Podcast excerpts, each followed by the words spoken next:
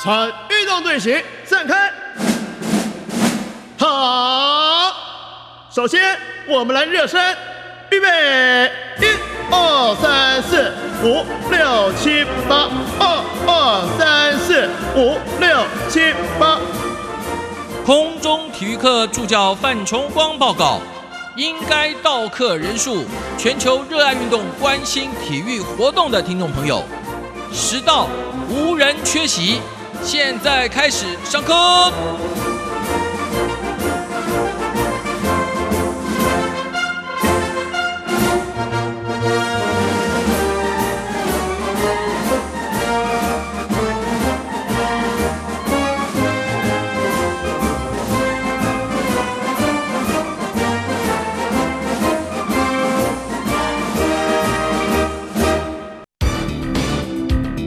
名嘴运动来喽！绝对不是搞革命，绝对不是只有嘴巴运动，让名嘴说运动。至于谁是名嘴，说什么运动呢？听完立马分明。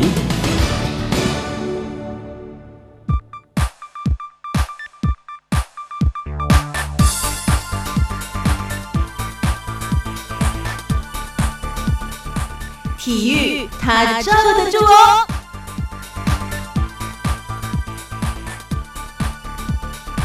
说到了足球，他最早，而且他是一位名嘴，他真的是足球的活字典。今天还是很高兴，请到了 Go Go 进球网何长发社长，谈的是目前正在杭州举行的亚运会。我们 focus 在男足好吗？可以。哎呀，亚运中华男足先是让大家飞上天了，因为赢了一场，好久没赢球了。对，多久啊？一九五八到现在，哎呦，六十五年了，暌违六十五年。发哥，您应该岁数还不到六十五嘛？我六十七岁，我一九五六年出生。你真的是驻颜有术啊！也就是说，你两岁的时候，我们亚运，呃，最后一次拿金牌，球王李惠堂带兵作战，是回违了这么久，六十五年之后，亚运的男足赢了印尼，得之不易的胜利，球队很高兴，球迷疯狂了。没错，背后有故事。哦，背后有故事，故事待会再说明。好，那我们先讲高兴呢。没有多久，就在之后的比赛全毁掉了，因为对吉尔吉斯的比赛一比四输球以后，根本就没有办法再向前推进，又被淘汰了。没错，嗯，今天就要请 GoGo 进球网和长发社长发哥呢，在有限的时间里跟大家。说道说道，好的，我想啊，因为太久没有亚运会拿一场胜利，这个背景因素我让大家了解一下。第一个因素，在七零年代以前，我们打国际比赛，代表中华民国的都是香港华侨那批好手为主。但七零年代这个政治因素的关系，必须本土球员自己自力更生之后，我们才能开始来参与这个竞赛。其实五八之后还有一届六零代还参加一次，但是那时候也因为香港球员之间跟台湾球员如何去磨合，然后政治的关系没办法整批参加。一九六六年那次的时候，只有十三个球员，香港球员那些一心为中华民国效力的只有十三名球员，从头踢到尾，结果没办法踢进最后的决赛。是，对，那是没有办法踢进决赛，因为在这次的亚运。男足队中也有缺员，当然了，那只缺一员，这不是我们今天要讨论的，只是缺了一员，影不影响战力？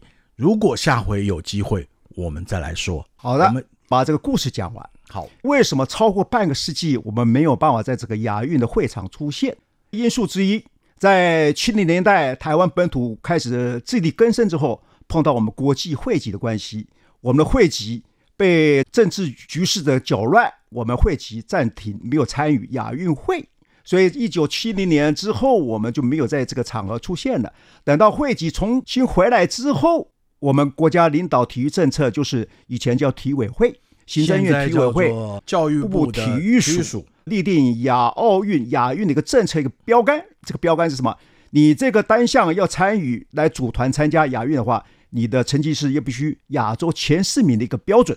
你想想看，足球跟很多运动竞赛不一样，因为足球全世界普遍，亚洲地区四十几个国家在玩，每一个国家这个运动都是当做像生活一样的运动的氛围里面，大家都在推动。你如果从四十个国家里面，你产生一支球队来跟他们对抗，我常讲，这就国际评价问题的概念问题。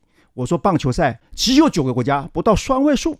足球亚洲杯随便一报名都将近四十个队，当然这是亚运会的参与男子足球的国家是自由报名，只有二十几个队。那你想想看，竞争强队那个差距多少有关系？为什么呢？说我们打不出成绩，因为太普遍了。所以足球因为没报亚洲前十名，被挡在这个标杆之外，一直没有参加，断了四十八年。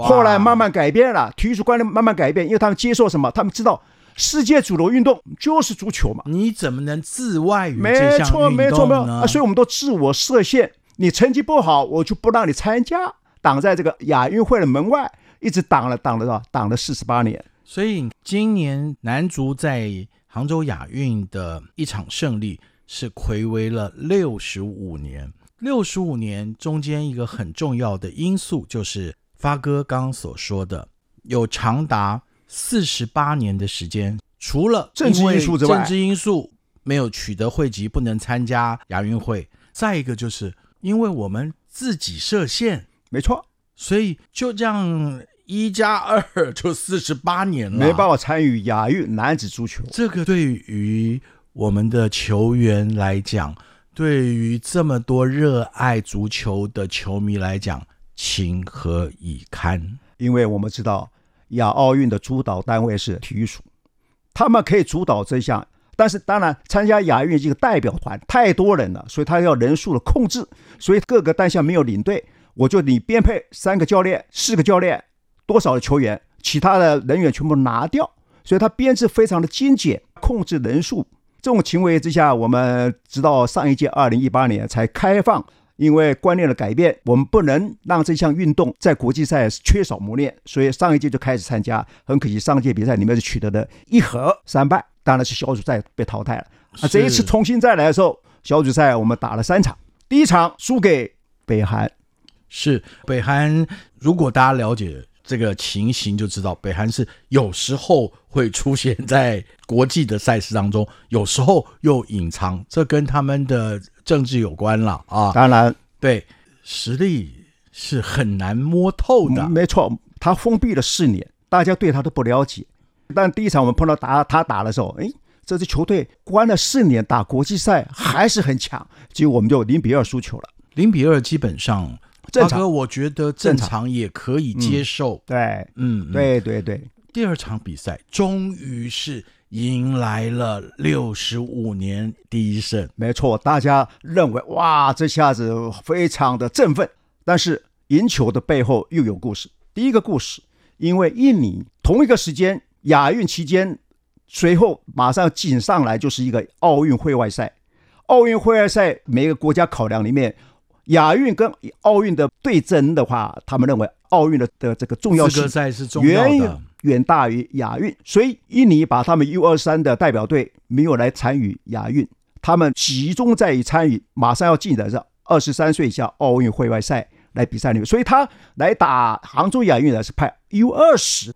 事实上，今年的亚运比较特别，因为去年没办，疫情的关系，应该24二十四岁哎，所以我们是 U 二十四球员来对抗 U 二十的印尼队这样的比赛。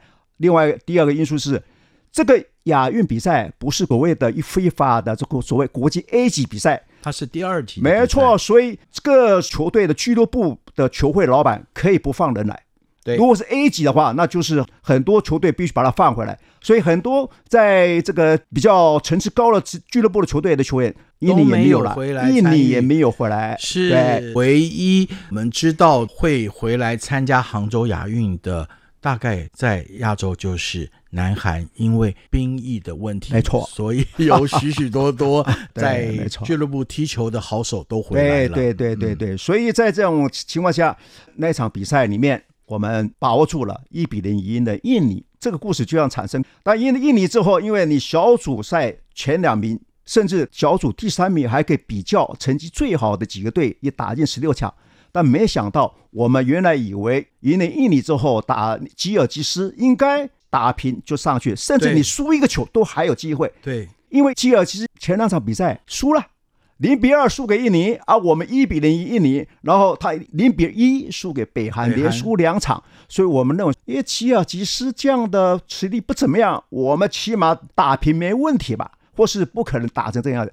当然也不错，我们上半场有一个很好的机会，竟然一比零领先了，但是没想到随后不一样了，上半场马上被扳回来，下半场又丢了三个球。发哥，哎我我来描述一下当天我个人的状况，好好？我看了上半场球赛以后，一比一，差不多了，至少可以晋级十六强了。那因为有其他更重要的事情，电视就转到其他的 channel 去了。哎，没想到我再转回来的时候，变天了。我哭了，而且那个比数会让我觉得讲解球赛的球评跟主播上半场讲的话，可是都收不回去的哦。没错，所以这就是足球很多变化在其中，随时在产生变化，不能讲太满，你讲太满难以收尾。为什么会输这么多？赛后我曾经写过一个评论：这场球赛既然我们有优势，平手有会可以出现，所以你第一个要务是防守要做好，你防守不要丢球，这场球赛你不可能输球。这个发哥在过往我们节目里多次都已经提及胜利方程式里面很重要的一点，对，防守守下来绝不输球，有机会杀出去，组合快速或怎么样一个配合，把握住了你就进球了，就可能改变场上的局势啊。但起码这场球赛是局势在我们脚下，但没想到会发生这种状况，为什么呢？我发现一个很严重的问题，前两场比赛中华队的后卫，一个中后卫，一个很好的身材又高大，叫涂少杰，打得很称职，但没想到第三场你是要防守第一要务的时候，他把涂少杰排到了中场去攻防。担任中场去了。没错，这一局改变了之后，结果那四个球是怎么产生的？就是中路后卫出现的防守上的一个失误。在这个时候，我不知道说这个话恰不恰当了，但是因为我前面曾经提到，中华参加杭州亚运男足这次在阵中是缺员哦，不知道这一点对于这一场后来一比四落败的比赛呢，除了很优秀的中后场涂少杰。因为调度的关系，他不再担任那个重要的位置以外，另外原来在亚运男足阵中有一位不错的左后卫，他并没有参加这次的杭州亚运的哦、嗯。这一点，嗯，我想我们休息回来之后，就要请我们真正的专家发哥来跟大家说清楚。Hello，大家好，我是 Ocean 高尔轩，跟我一起收听央广节目，来趟轻松愉快的 Journey 吧。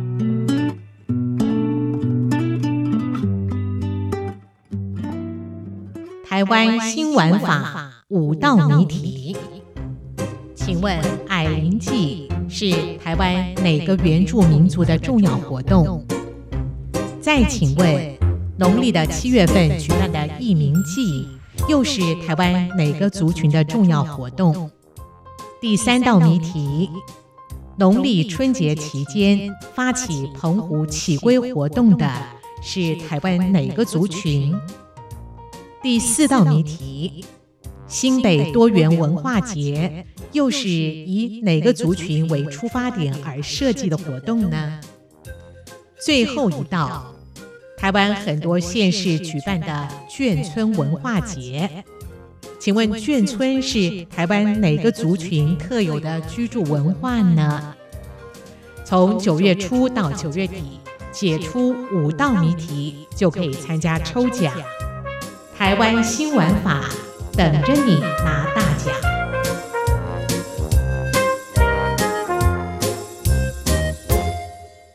巴拉 pendengar sekalian lanjut Mais lagi. peut-être qu'ils ont oublié la question en plus, hein. 割り込んでる性格性と For me, that's the greatest compliment. Солнце стоит мне настольной лампой. こんばん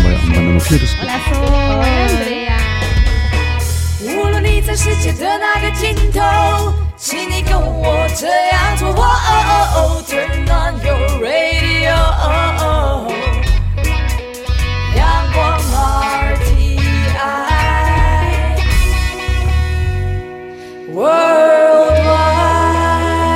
央广联系世界的桥梁。团队比赛靠的绝对是团队合作，但是我们总会说，在团队比赛阵中有一些 key man。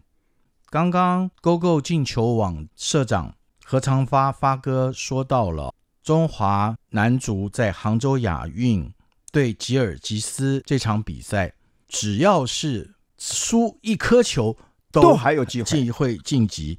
但是上半场一比一踢平，然后到了下半场结束的时候，哨声响起，结果是一比四。也说了一个调度，原先在几场比赛当中表现非常好的中后场球员，身材高大，没错，他在这场比赛被调到了中场，这一个调度应该就已经有一些影响了嘛？没错，这个是这个布局上这步棋一走错之后，绝对有影响。是，这是其一。没错啊，那我刚刚揣测了，对因为在这次的杭州亚运中华男足队当中，有一名非常优秀的后卫，他是缺席的哦。不知道他的缺席，当然有他背后的原因啦啊。原因我们不探讨，对，我们只是说他的缺席，你觉得在这场重要的比赛当中，是不是也许是一个输球的关键因素？我总体来讲，这一次亚运团里面，老实讲，最重要一个后卫应该是陈廷阳，他的角色，他在中路后卫的担任的角色太重要了。他也是因为在赛前说他受伤就退出了，退出了之后才紧急换成的陈柏良，他是打中场的。所以这时候我想说，教练你就要思考，这次亚运的小组赛里面，你的后防的稳固比较重要，还是说摆一个攻击中场比较重要？你要思考这个点。你既然选择了陈廷阳来换成陈柏良是中场，不是一个后卫的时候，你就要去赌这一局了。OK，那我来讲陈廷阳他受伤为理由，但是很玄妙的，九月二十一号中华队第二场对印尼的时候，他同时跟台中虎透罗这个球队去打 FC 俱乐部比赛，他当队长，全场踢到尾。你说这个受伤是不是被质疑？这是一个问题。另外一个就是还有一个是左后卫叫冯少奇，是原来也被列入亚运名单，但是之前我所知道的状况是，八月份在全运会的时候，他是属于台钢的球队人员，有五名被亚运征召，当时球队就跟协会讲过了，我只放四个。冯少奇，因为我同时撞起我打 FC 比赛，这个人不能去，已经讲明了，所以这个问题已经说了，对，所以为什么产生这个矛盾？我想行政协调作业过程里面必须讲清楚、说明白，为什么把这个事情耽搁了，哦，变成后作为变成后卫，后来大家秋后算账。嗯，我是说，吉尔吉斯这场不输这么惨，没事，过去了，还偏了。但这场球你输了之后，我认为是模糊焦点。教练已经用人思考，你要一个是中场，不是后卫的时候，你今天要承担后果。是这是我的观点。是合适观点，其实就是权威哦。Simon 作为空中体育课的 TA 助教哦，我就想回应今天授课的何长发发哥刚刚所说的哦。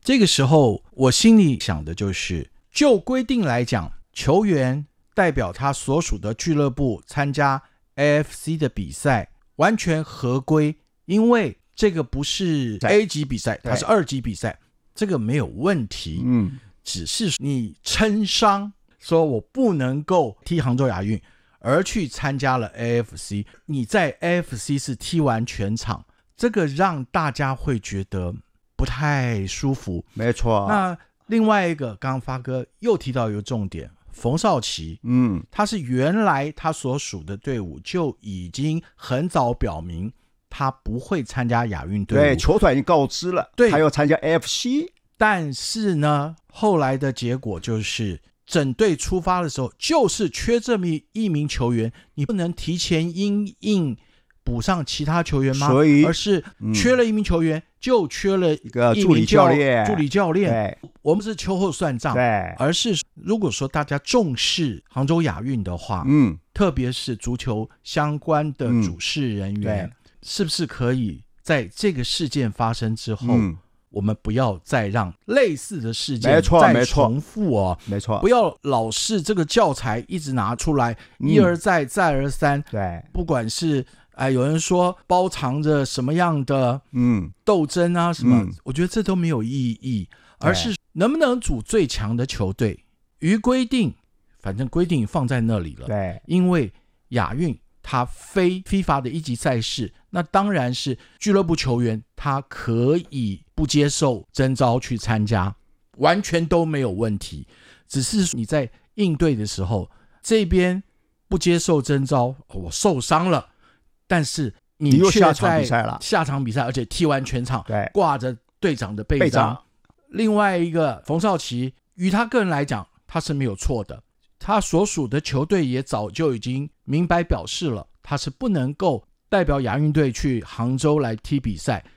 中间的协调工作何以自知，让亚运男足队缺员？我觉得心痛啊！没错，因为嗯我们都说在战场上，什么叫全战力？全战力就是包含后勤，没错，包含行政作没业，错它是一个完全准备好的状态之下错，让场上的球员在 head coach、助理教练或者运科的协助之下，就是在场上专心的发挥。没错，如果输了，大家没什么好讲的，没错就是实力嘛。嗯，但是如果因为这些奇奇怪怪的因素，让爱足球的人又引起了口战的话，对，没有意义。意我们今天请何长发发哥来，不是要再度诱发大家来口水战，说谁对谁错，不是谁对谁错，而是希望类似的事件不要再出现在我们的赛事当中。没错。所以我在我的评论的最后一段，我写什么？我们必须建立一套完善的国家队制度、奖惩制度，给他奖励什么，惩罚什么，定得很清楚之后，球队违规，球员违规，一概二话不说处分，是要接受。是，如果你这个办法不明定清楚的时候，随时会有状况。好，发哥，哎我最近常在思考一个问题：球队接受规范，球员接受规范，你只要明定了规范。我还在讨论台湾两个直篮联盟最近出现了一位年轻球员，因为没有经纪人，所以他跟两个联盟签了约，这是游戏规则不清楚，那要把游戏规则定清楚。这个是一个可以知道以后努力的方向。但是我接下来要讲的，我真的要请发哥替我解惑，因为我们刚刚在讨论冯少奇这个问题的时候，并不是所谓球团，就是他俱乐部跟国家队之间的问题，那那是协调。但更重要的是，如果主事的单位怠惰的话，嗯，主事单位你要负什么样的责任？没错，我想这个就必须要有一个监督了。事情的原委、承办人员，你要交代清楚、说明白。因为现在混淆视听就是这样子，就是事情没有讲清楚要，一天到晚都有罗生门嘛，哪有这么多门可以推啊？对，事情要讲清楚、说明白，原委交代清楚，就不会有那么多的杂音出来。所以大家必须正视这个问题，然后真的把办法定下来之后，按照制度来走。你不走制度的话，永远是乱七八糟的，完全人为控制任何单项的运作。对啊，这是不合理，而且是不公平。对，当然有制度就按照制度做，对但是定制度的人他自己因为他的怠惰啊、不为的时候，对，让被规范的人无所适从。所以为什么每一个单项有他的所谓理监事？你要发挥作用，你哦理监事选出来之后，就不是乖乖投票举手赞成的，你要有你的主见，监督任何协会的主管者，你如何来运作。我现在觉得这个问题哦，跟勾勾进球网和长发社长大概请益之后，我想到了 Key Man 理事会是开会，监事就不再是橡皮图章了。对，因为像这次的纷争当中哦，球队的领队他也是协会的高层，他就是所谓的理事。如果监事会能确实的发挥作用，因为足协的理事会怠惰嘛，所以才会造成这个协调，或者你干事会没有把协调工作做好嘛。我想，任何单项的理监事之间了，监事还没有实权，所以我说不要当橡皮橡对对对，他没有实权，然后理事会才有决定表决任何事情的权利。我哎我的意思，其实应该让我们从名义上来讲，对。所谓的监视，他就要负责监督。你回归那个正常功能之后对，才能够真正的监督，不要让理事自意认为对。这个才能让我们很多真正爱足球的人对。不要被蒙蔽，这些球员不要哆啦瓜、塞俩瓜，我们讲啊 流流尽了汗，哎啊、流了血，可是总是就没有办法在国际上有好的成绩哦。今天讲没有很沉痛啦，只是嗯从这次中华男足在杭州亚运碰上的不是单一事件，只是说迎来了多年来未见的胜利，然后好像很有机会在向前推进的时候，十六强好像就已经拿到了，但是不明就里，很多人都是这样子哦。丈二金刚摸不着头脑，嗯怎么就输了？然后后来结果又有很多的纷争。我们只是透过 GoGo 进球网和长发社长公平而且是清楚的把这些线头给理清，把它慢慢的抽丝剥茧，让大家能够清楚，不要再口水战了啦，这个没有意思哈。今天空中局课大概只能上到这里哦。八哥，你认为在球场上谁是英雄？球场上谁是英雄？嗯，全部的人都是英雄，对，但尤其是足球是 teamwork，对。每一个球员每一个位置都很重要，没有说进球者是英雄，助攻者也是英雄，能守得住每一个球的防守者也是英雄，当然场边的教练团也是英雄，没错，甚至场边的观众，大家都是英雄。是、哎，这次的中华杭州亚运男足队，其实他们都是英雄。后来没有能够挺进十六强，这些英雄真的会在场边暗自流泪了。所以最后我擅自做主，替你挑了一首歌，《英雄也流泪》。很好，非常谢谢 GoGo 进球网社长何长发发哥。男足现在没有踢进十六强，可是女足的娃儿们可是非常可爱哦。在我们录音的今天，我们还知道他们以分组的第一，已经是进入了八强，会不会再向前挺进呢？我们下次就要请发哥继续来跟大家说分明。OK，没问题。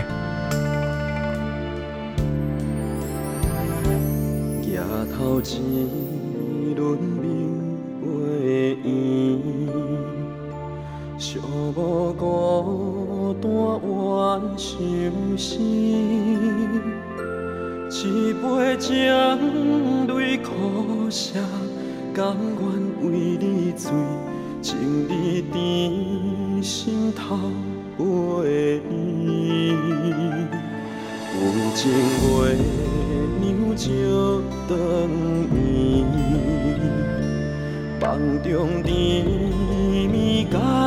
相思，